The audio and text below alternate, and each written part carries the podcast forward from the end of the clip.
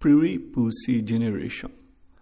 Inicialmente, peço perdão pelo título ofensivo, mas há uma semana que procuro outro e não encontrei.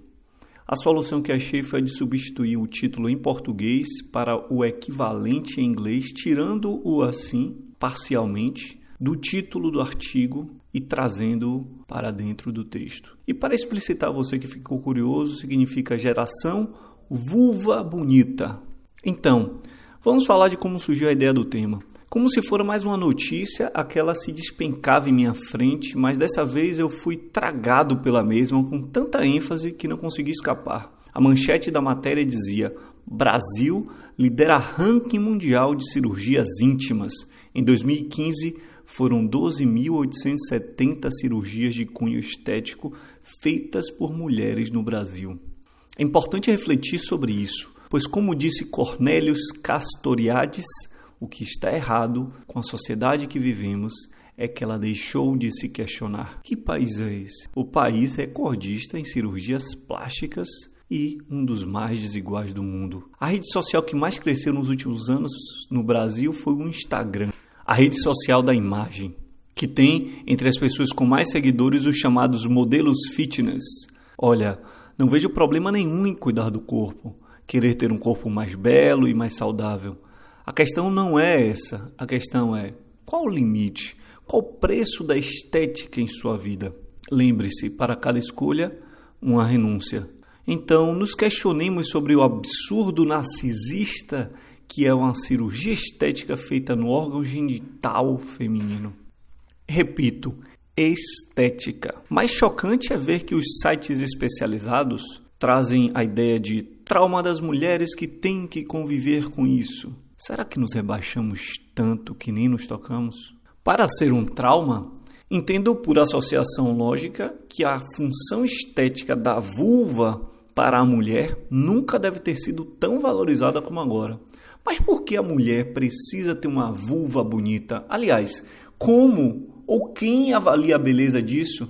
E mesmo que avaliasse, qual a importância dessa beleza para nós enquanto seres humanos? O que isso irá nos elevar espiritualmente? Aproveito para, como homem, dar uma dica às mulheres. Provavelmente, desde o início desse áudio, você pode ter se questionado se tem beleza ou não em seu órgão sexual. Ou talvez tenha se instigado para ler artigos e ver imagens sobre essa tal bela vulva. A dica é: poupe seu tempo e sua energia. Pois se o seu parceiro estiver mais preocupado com a beleza de sua vulva do que com o prazer que vocês dois podem sentir juntos no sexo, creio que seja a hora de você se preocupar com o tipo de parceiro que você tem. Melhor, se seu parceiro coloca a sua beleza de corpo, que por ser matéria é totalmente mutável e deteriorável, acima de sua beleza de alma, talvez o seu parceiro não seja nenhuma beleza. Após a leitura da citada matéria, refleti comigo mesmo: há limites ainda não atingíveis do narcisismo? Talvez o embelezamento do canal da uretra, quem sabe? Sei lá o que falta, mas como dizem, o problema do fundo do poço é descobrir que o poço não tem fundo. Atualmente, como sacramentou Zygmunt Bauman, somos talvez mais predispostos à crítica que nossos ancestrais em sua vida cotidiana, mas nossa crítica é, por assim dizer, desdentada. Espero que esta minha crítica não seja desdentada, nem venha a contribuir para o aumento desse tipo de cirurgia. Como tem a possibilidade disso, no podcast só estou compartilhando, que gravei há um tempo.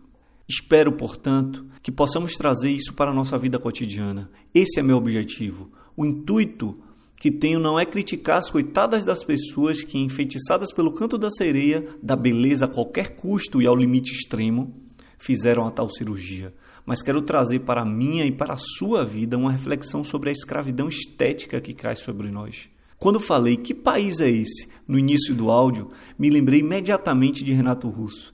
Talvez você também tenha se lembrado. Lá nos idos dos anos 80, Renato criticava severamente a geração dele, chamando-a de geração Coca-Cola. Se ele ainda estivesse vivo, eu diria para ele: Olha, Renato, talvez você ainda não soubesse naquela época, mas o poço, o poço, o poço não tem fundo. Forte abraço, amigos. Até o próximo Youngcast.